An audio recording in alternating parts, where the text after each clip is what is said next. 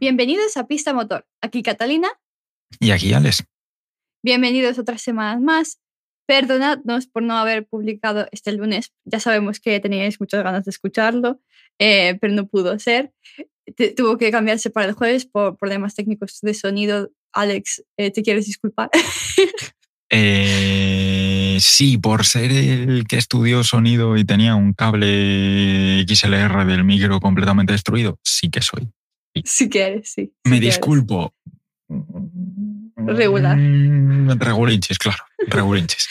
Pero esta semana aún así publicamos, no lo cancelamos por completo, decidimos aún publicarlo para este jueves y después tener aún así el podcast siguiente el lunes que viene después de la increíble carrera de Singapur, que ya sabremos cómo, cómo será, Dios sabe. Tenemos expectativas. Supuestamente llueve, yo tengo ah, expectativas muy altas, supuestamente llueve. Uh, uh. Eh, espero que no mucho. Curioso, va a ser curioso. Pero bueno, que no estamos para hablar de Fórmula 1, estamos aquí para hablar de qué, Alex. No, de algo. A ver, se parece bastante, de lo que venimos a hablar, se parece bastante a la Fórmula 1. También hay muy pocos adelantamientos, les cuesta muy, mucho seguirse, los coches. Ah, no, espérate, no, que es todo lo contrario. Venimos a hablar de los V8 Supercars, que es posiblemente mi. No sé si decir que mi categoría favorita del motorsport, pero está cerquita. Y bien, ¿qué son los V8 Supercars? No son Supercars.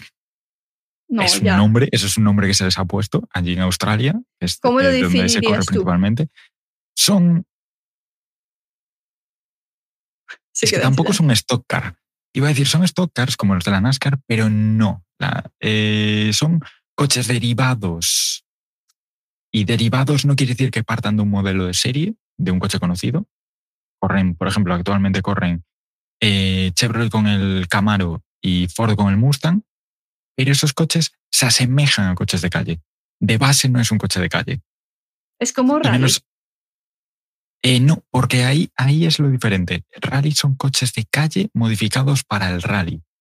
Aquí son coches hechos de cero, pero se basan en las dimensiones del coche de calle, carrocería de coche de calle, pero por debajo es todo diferente.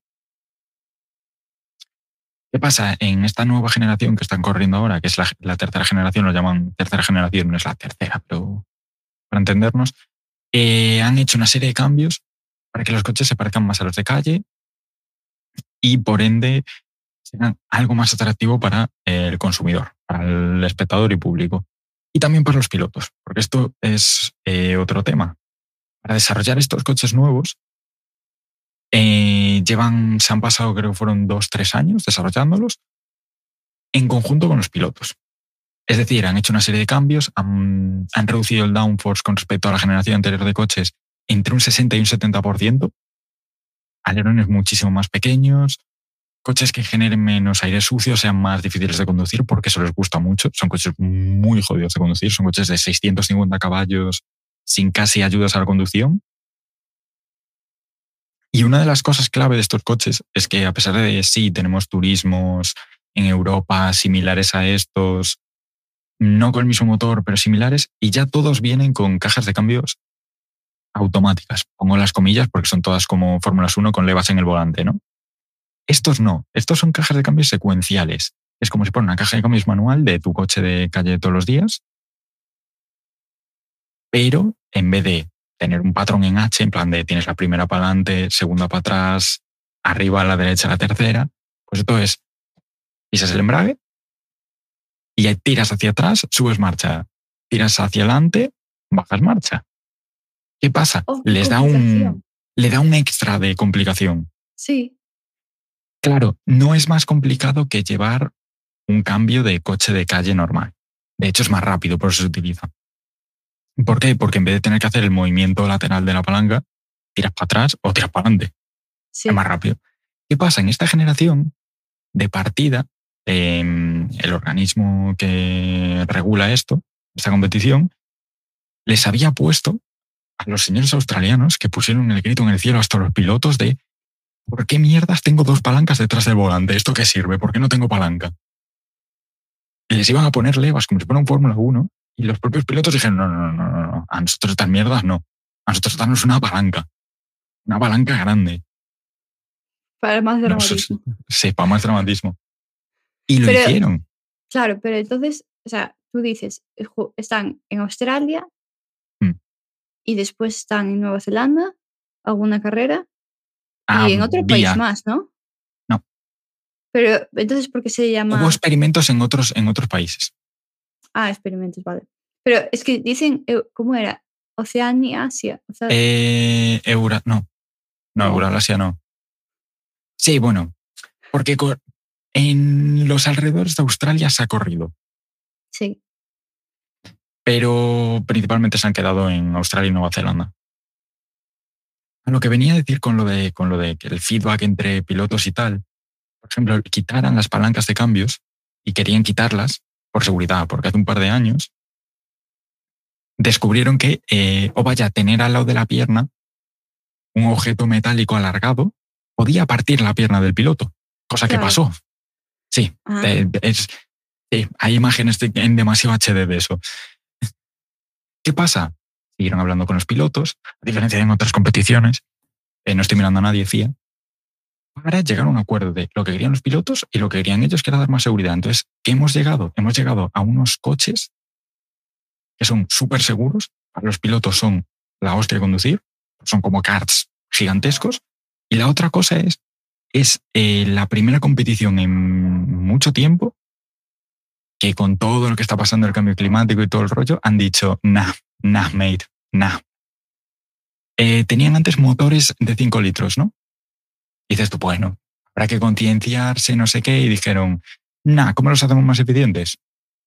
Vale, que la gasolina tenga más alcohol. Vale, ¿Cómo que más alcohol? ¿A qué te refieres? claro, tienen... eh, aquí empezamos con los tecnicismos. Tú sabes que la gasolina, tú vas y tienes de 96 o 98 octanos. Sí, Vale, la, la- de, la de competición tiene mayor porcentaje en alcohol, o sea, tiene más, com- más poder de combustión, por así decirlo. vale. Por eso es más eficiente. Vale, pues esta gente han cogido y han dicho eran de 5 litros los motores de antes. Nah, ahora van a ser de 5 litros y medio y más eficientes todavía. Son unos cacharros que suenan a demonios. Literalmente yo creo que dijeron, ¿cómo, cómo sonaría el demonio de Tasmania?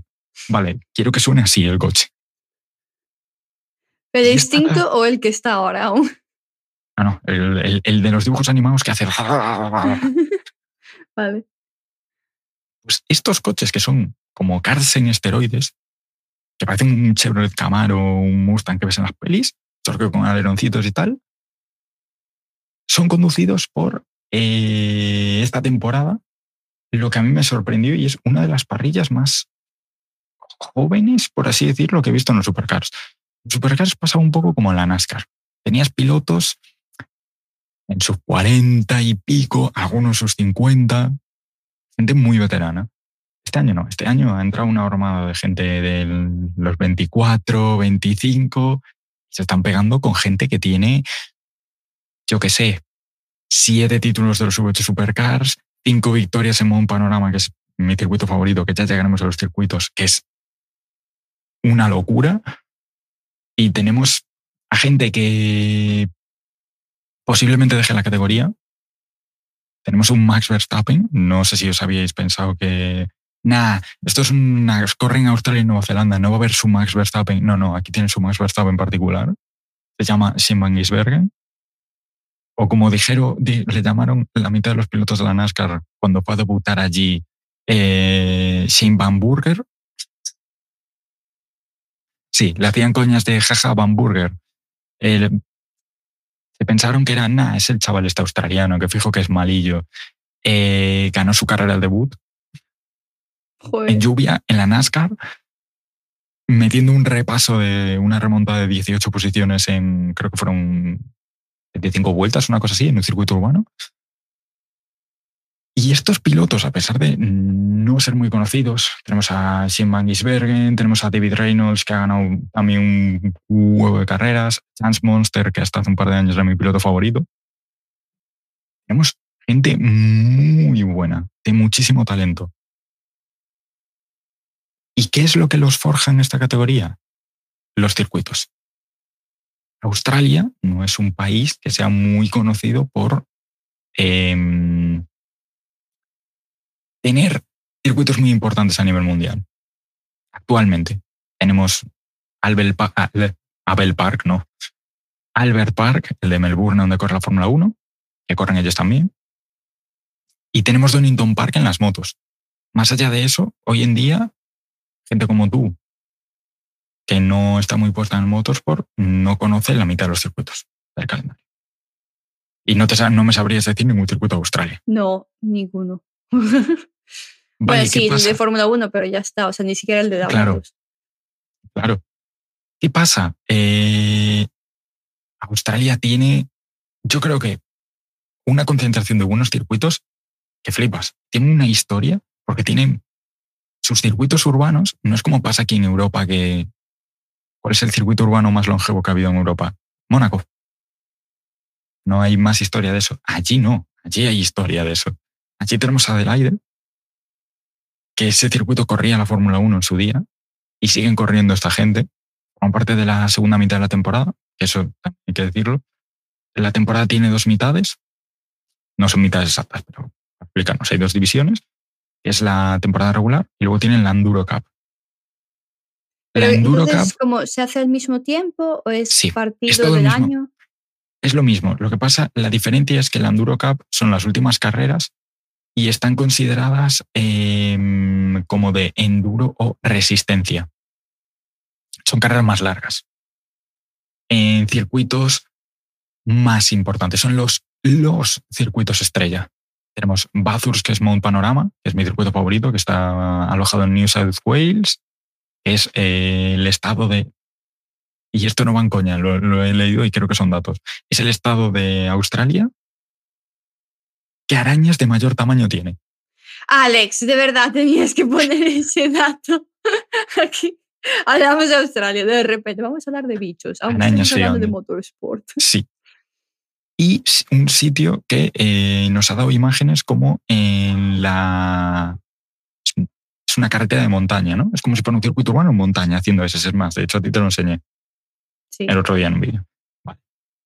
Subes la montaña y luego bajas en una mega recta enorme. Vale, pues ese circuito es lo más australiano que te puedes echar a la cara porque tienen visto planos de la cámara siguiendo al coche, bajando a la recta, bajando por la montaña y los canguros corriendo por al lado. Dices tú, estoy en el antiguo oeste, versión Australia. Pues tienes circuitos como Bathurst, tienes eh, Gold Coast, que se hace, es una carrera que se hace en Surfers Paradise, posiblemente la ciudad con el nombre más molón que existe. Eh, hay, hay unos cuantos bastante molones por los que vi por allí. Pero Surfers Paradise, dices tú, uh, suena, suena a años 2000. En plan, peli de surfistas, que eso es como Sí. un tiburón. Es un circuito espectacular, es un circuito que da a mar abierto, muy rápido, muy interesante y también es una carrera muy larga.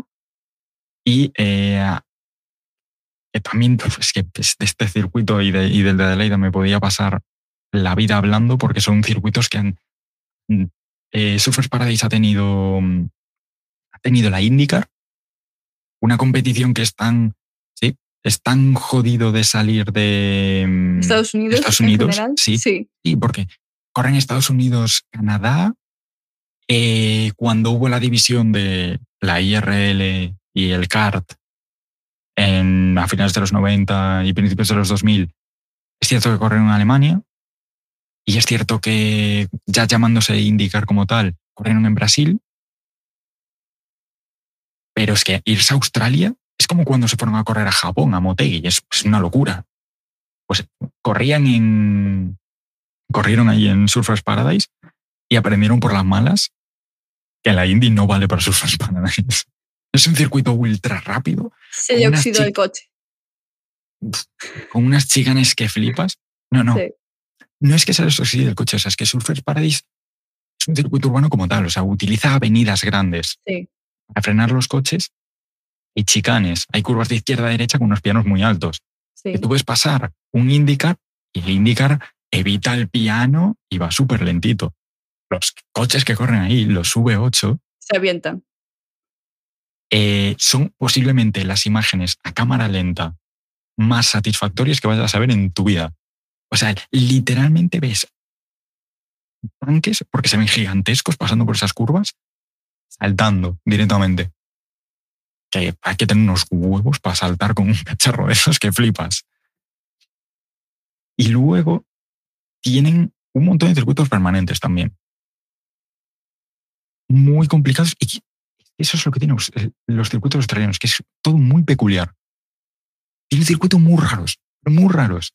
O sea, tenían uno que era de mis circuitos favoritos de pequeño en, videojuegos, que se llamaba Oran Park, que literalmente tú, tú te imaginas un Scalestric, esto de la pista que va por debajo y va por arriba, y luego, y luego tiene un looping. Vale, eso era Oran Park. Y lo trágico es que eh, ha pasado un poco como está pasando en Madrid con el circuito del Jarama. Empezaron a construir urbanizaciones al lado y dijeron, necesitamos sitio de aparcamiento. No. Sí, el El circuito no Hot. Wheels se fue. El Hot Wheels se fue. Qué mal. Sí. Pobrecillo. Pero luego es que tienen cosas como. mm, hay un circuito. Era. Ah, se me ha ido el nombre.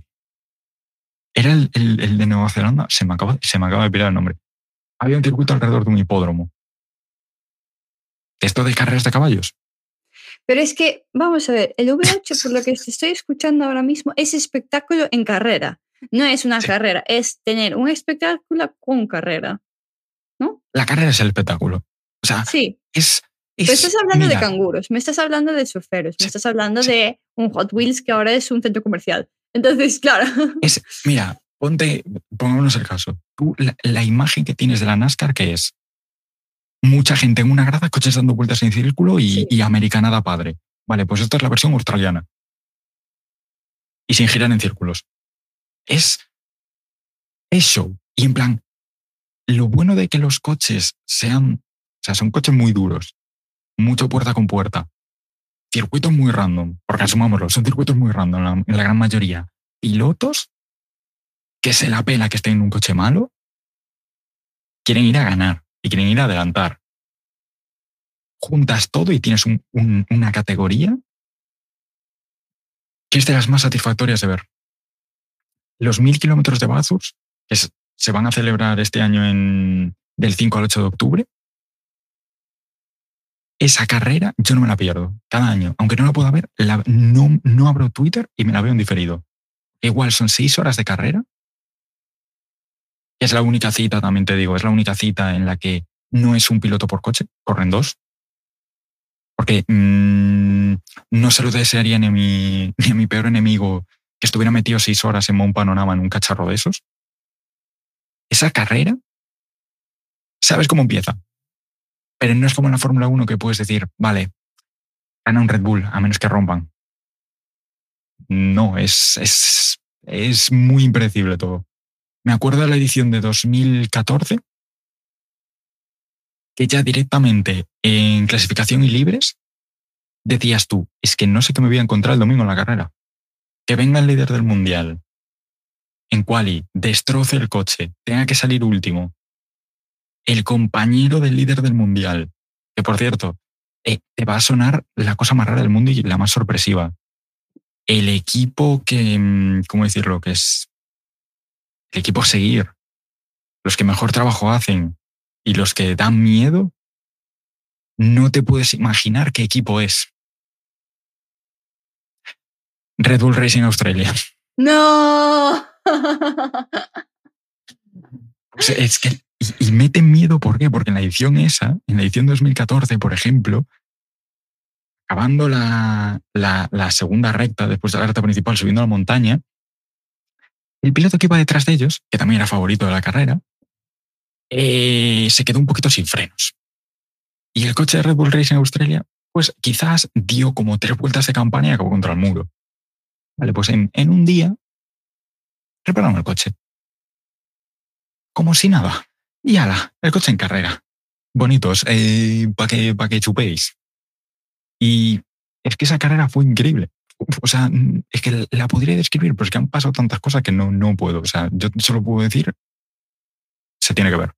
Pero Red Bull le interesa ganar en todas estas categorías del motor, ¿no? Es que son buenos. Ya está. Ya. O sea, saben escoger a la gente que es buena. Sí. Yo creo que es eso. Porque allí tienen, tenían a Craig, Craig Lowndes, que ya se ha retirado, También te digo, ya le venía bien al hijo de puta, o sea, por favor, para de ganar.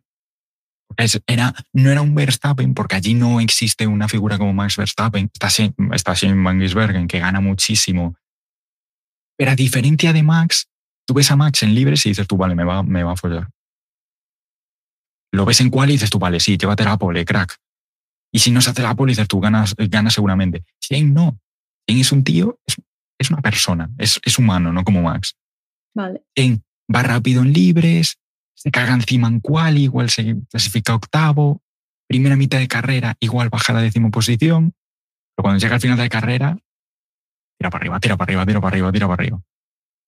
¿Qué pasa?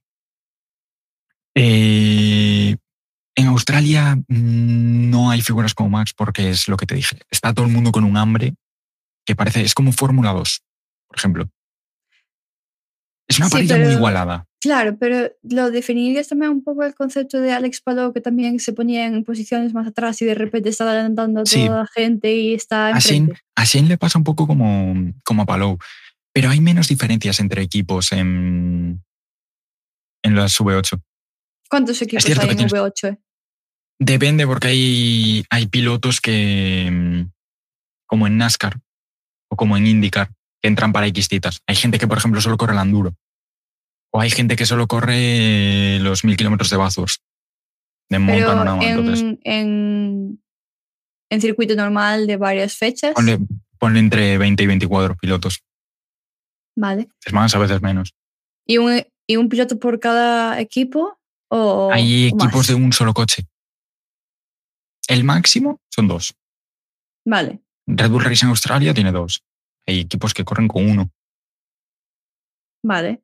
Entonces depende Es- de cada vez el formato Claro, y es, demás. es- es flexible, sí. Y después, Flexible. los equipos son tipo Andretti y demás, o porque acabas de mencionar que está Red Bull también allí, o son nombres Mm. genéricos. Son de. Es es de Australia todo. Hace un par de años sí que tenías equipos más, eh, por, así, por así decirlo, equipos más grandes. Con un. No más grandes de. Lo podrías conocer tú, pero hace un par de años en la, en la generación 2 eh, había más marcas. O sea, estaba, en vez de Chevrolet, corría Holden, que era una, era una marca de General Motors para Australia. O sea que ahora con la globalización acabó de desaparecer. Eh, ¿Qué pasa? Estaba Ford, estaba Holden, que ese fue el duelo de siempre. Pero se metieron tres más. Se metió Nissan, que llevaba la marca de Nismo, que es como la división deportiva de Nissan, etc. Entró Mercedes, pero no entró Mercedes como tal, como fábrica. Y entró eh, Volvo. Volvo sí que está, iba con todo. Y dices tú, ¿qué coño hace Volvo corriendo en Australia? Si el Volvo es Oye, el coche pero que me llama. mi abuela. Ya, pero me Coche- llama. El coche era precioso y eh, gracias a eso conocimos a cierto neozelandés, un poco pirado de la cabeza, que está en la Indy, conocido como Scott McLaughlin, que salió de ahí. Salió de, de estar como de, de ir como un fucking psicópata en un Volvo azul, azul cian, 200 kilómetros por hora por bosques australianos. Vamos, que hubo varios pilotos que salieron, que están ahora Sí. en otras mm, Sí. diversos formatos por Sí, culpa no del, es- del V8. Aunque no Sí. mucha gente conozca el, el Claro, V8. Y no es, y no es muy común de saliendo de Australia, en plan, por ejemplo, Scott salió a la Indy, pero porque Scott se le quedaba pequeño, ¿sabes? Es como Shane ahora, se nota que, se le, que, que le quedaba pequeña la categoría. Luego hay otros que sí, Shane lleva años compitiendo en, en GTs, en el GT3, ha corrido las 24 horas de Nürburgring y hay más pilotos que se han estado moviendo pero principalmente es como muy... Es muy suyo, es muy de Australia, ¿sabes? Es como mm, el rugby. Vale, Es muy, es muy de ellos, ¿sabes? sí. Es como que lo han... Muy del hemisferio sur de, de la Tierra, Sí, ¿no? De, es como- el rugby está en es hecho- Argentina, está en Sudáfrica, está en Nueva es Zelanda, más, o sea, te los lo- más te lo focalizo más, te lo focalizo más que eso. Es como la NASCAR para Estados Unidos. Vamos a decirlo, es el orgullo del motorsport de ese país. Sí, ¿Qué dices tú? Pero la Indy, sí, pero es que, que amasa más audiencia en Estados Unidos? ¿La indie? Que son, es un poco más los snobs, por así decirlo, porque asumámoslo para el público yankee. Eso, eso no se me parece un coche. ¿Qué clase de nave espacial está dando vueltas por una pista? O un Sí. coche lleno de pegatinas que te ponga chetos en los lados, que dices tú. Eso lo Hot Wheels, velocidad a McDonald's". tope. Pues esto es un poco lo mismo. Esto es un poco lo mismo. Es el producto local, por decirlo. Sí. Y hay otros similares en, en propio Australia y demás que sea como el V8, que puedan subir, tipo Sí. ahora que hay Fórmula 4, Fórmula 3, Fórmula 2, pero para el Sí. V8.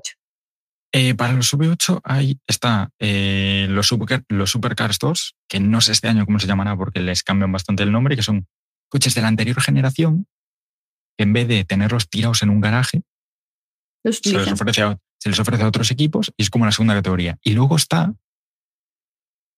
Uf, luego lo que está. Luego están los...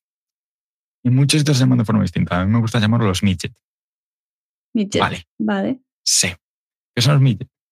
Son monoplazas. O sea, solo entra una persona. Diminuto. Es como si cogieras un V8 Supercar y le hicieras chiquito Vale. y le metieras un motor de moto. Vale. Son como karts con carrocería y jaula antivuelco. Y es glorioso. Es increíble. Es, es, es, es Y, una y van, cosa de a los mismos circuitos. Sí. Sí. Ok. No a todos, obviamente, porque por tema de en circuitos urbanos hay veces en que está la por Supercup como está en la Fórmula 1, cosas así. Pero sí, y son... Tiene, tiene pinta de ser la cosa más divertida de conducir que existe. Porque aparte, comparten el mismo circuito. Entonces, donde ves a los grandes hacer un paralelo de dos coches, estos se meten cinco. Alex, estás babeando, puedes parar. Y te voy a decir que hay una categoría de soporte. no oh, también. Sí, que no está directamente en la escala. O sea, no está en la escalera esta de llegar a los V8. Serían como los karting. Mm, No, no es como los karting, vale. Tú sabes, tú nunca has, has visto eh, no- o has escuchado hablar de la Baja 1000, la Baja California, que es una No. carrera que hacen por el desierto con, con camionetas de estas de los Ah, sí, americanos, sí, sí, sí. que saltan muchísimo con las ruedas súper grandes. Sí. ¿vale? Pues imagínate, esos coches, les cambias el nombre, les, los pones un poquitín más altos, los llamas Stadium Super Trucks, coges el mismo circuito donde corren los V8, pones cuatro o cinco rampas y los tiras a correr. Pero entonces eso no es ya. Se están volando. Ya no son coches, son aviones. No, no, que igual en, un- igual en mitad de una recta ponen dos rampas. Claro, por eso digo, o sea, son aviones. Sí. Ya no, ya no Sí. están en carrera. Y hay, y hay una cosa muy graciosa que es que en los circuitos urbanos, claro, mítica curva de 90 grados, te llega el, el manco en la camioneta a toda hostia, frena, toma la curva, gira y estás en, un, en una constante sensación de ¿va a volcar o no? Porque toman las curvas a tres ruedas.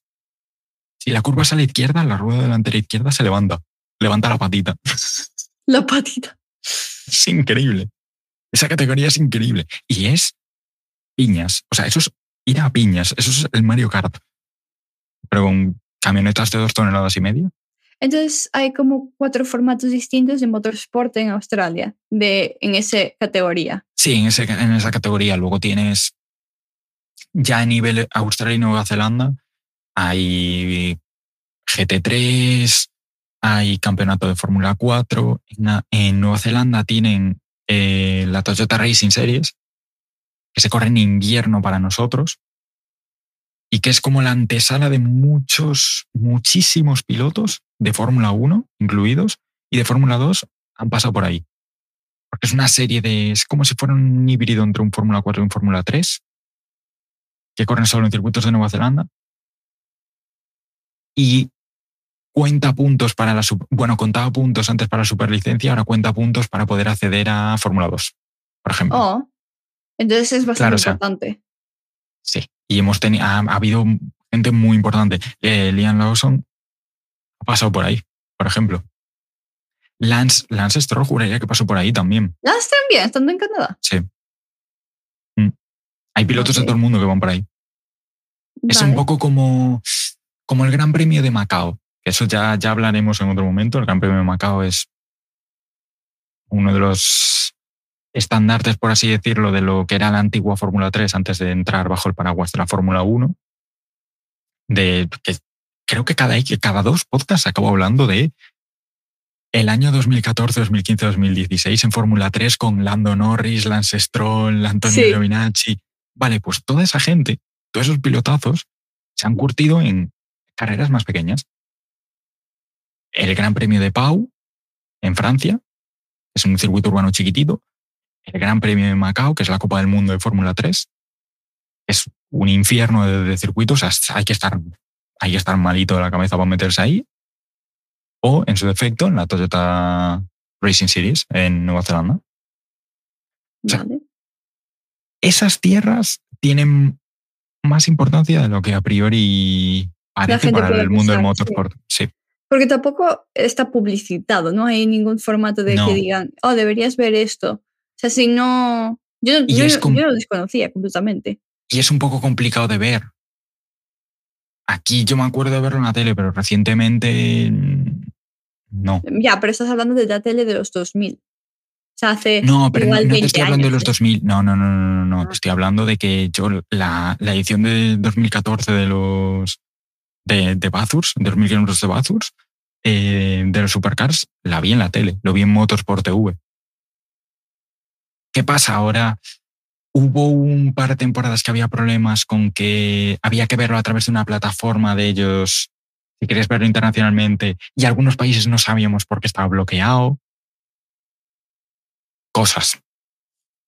Eso es como cuando, no me acuerdo quién fuera, había comprado los derechos de qué competición. Alguien tenía los derechos en España de una competición y no la emitían. Y no podías verlo por ningún otro lado. De forma legal, obviamente. Claro. Entonces, si una persona como yo ahora mismo quiero empezar a ver a el V8, tengo la posibilidad de verlo en internet o en algún formato. Sí, sí, en internet sobre todo. Aquí en Australia, obviamente, en la tele. Sí, claro, en Australia sí, claro, pero es, es algo nacional, ¿sabes? Aquí también puedes ver cosas de España, ¿sabes? Bueno, Pero- no, no, no. Y eso, ¿No? y eso ya es para otra cosa. Y eso ya me dará para hablar de otra cosa. Sufre. Tenemos, eh, tenemos series nacionales. Tenemos un campeonato de España en Fórmula 4. No se emite. ¿Se le da bola? No. No. ¿Tenemos ¿Se un campeonato de? España de turismos? ¿Se comenta? No. La, la hipotenusa, supongo, ¿no? Es lo que se dice en estos casos. Sí, claro, claro. Vale, entonces sí que se puede ver. ¿En qué páginas? eh, ¿Hay alguna página de que pago así que se pueda ver eh, el V8? Desde, desde lo de ellos directamente. Ellos, ellos tienen un, Ah, una página en sí. tienen una plataforma. Vale, perfecto. Tienen una Pues sí. plataforma. Desde, desde su página web se puede ver todo. En plan, se puede ver las plataformas que te dan, porque ahí no es una, hay varias. Sí, eso es como la Fórmula E. La Fórmula también, la Fórmula E también te dan formas de también poder verlo, o si no también lo publican en su YouTube Mm. eh, en repetido, en corto, Claro. en formato ejemplo, resumen. Ahora, en los últimos años, tienen el, el- creo que se llama el Championship Pass o el Super Pass o algo así, los de los Supercars, que es como F1 TV. Esa, esa maravillosa plataforma que no podemos disfrutar, que podemos ver on board, tener los tiempos. Sí. Esa misma.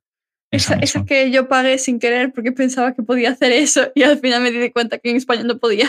Sí, esa. esa misma.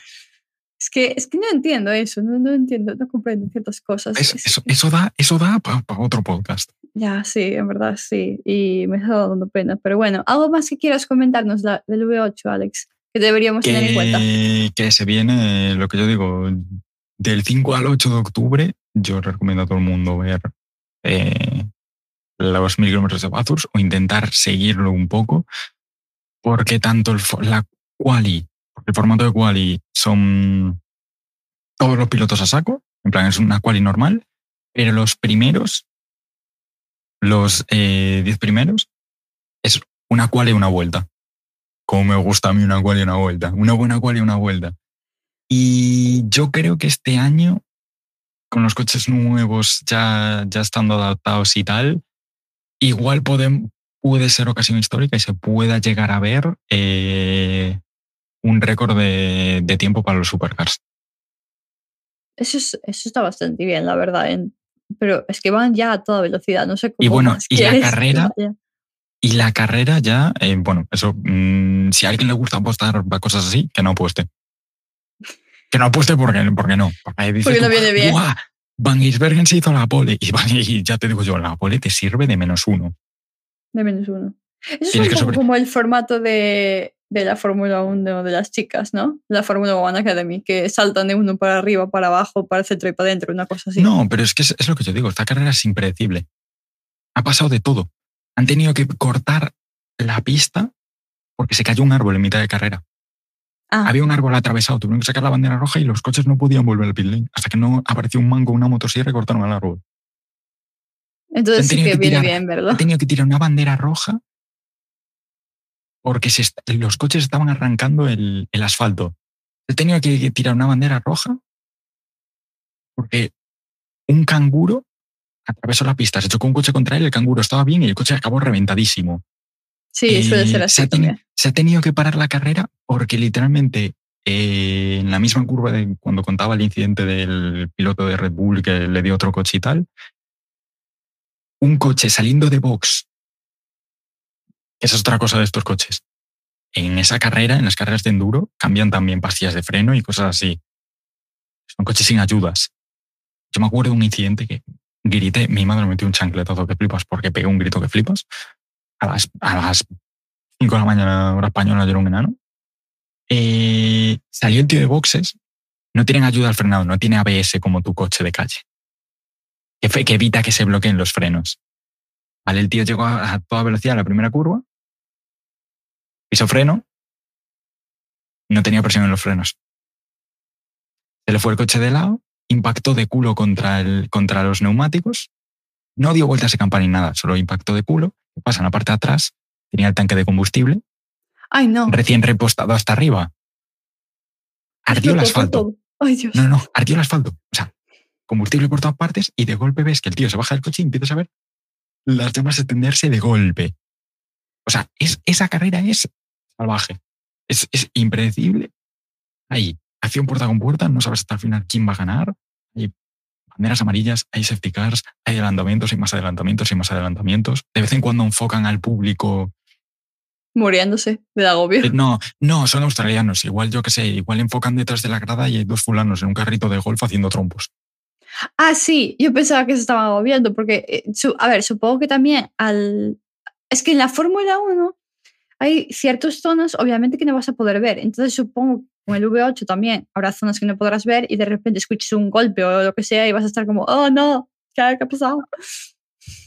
Sí, pero es que yo me preocupo más de, imagínate, a ver, esa carrera grande para ellos, Sí, junto con la de Adelaide y con la de Surfers Paradise, pero esta es como las 24 horas del Nürburgring.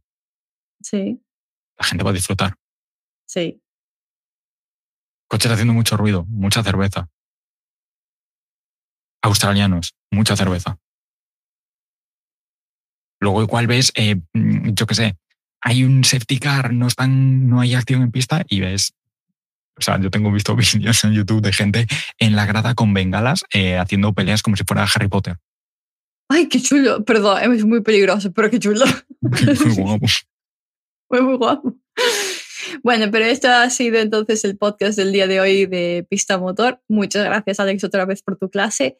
Tienes que ponerle nombre a esta categoría Tengo que de. pensar en algo. Sí. pensar en algo, sí. Porque estamos subiendo como si nada, pero después es como, pero tú estás enseñando lo que Algo es se me ocurrirá. algo, se me ocurrirá. ¿sabes? Cada vez, sí. Sí. Entonces, muchas gracias otra vez por tu eh, clase de mensual. Creo que es de, de, de diferentes motorsports. Este fin de semana ya vamos a estar otra vez con Singapur. Lo publicaremos el lunes a las 6 como solemos subir pod- podcast, solemos. No está marcado. Seguidnos en Instagram para ver si hay cambios, porque nosotros hemos avisado en Instagram más en TikTok sobre este fallo técnico de esta semana. Entonces, en cada momento que también haya un nuevo podcast, también solemos publicar también eh, el aviso de la publicación por allí. Y podéis encontrar en nuestro perfil de Spotify el Linktree donde podéis ver todas las redes sociales que tenemos para poder seguirnos. Muchas gracias por escuchar otra vez Pista Motor. Adiós. Chao, chao.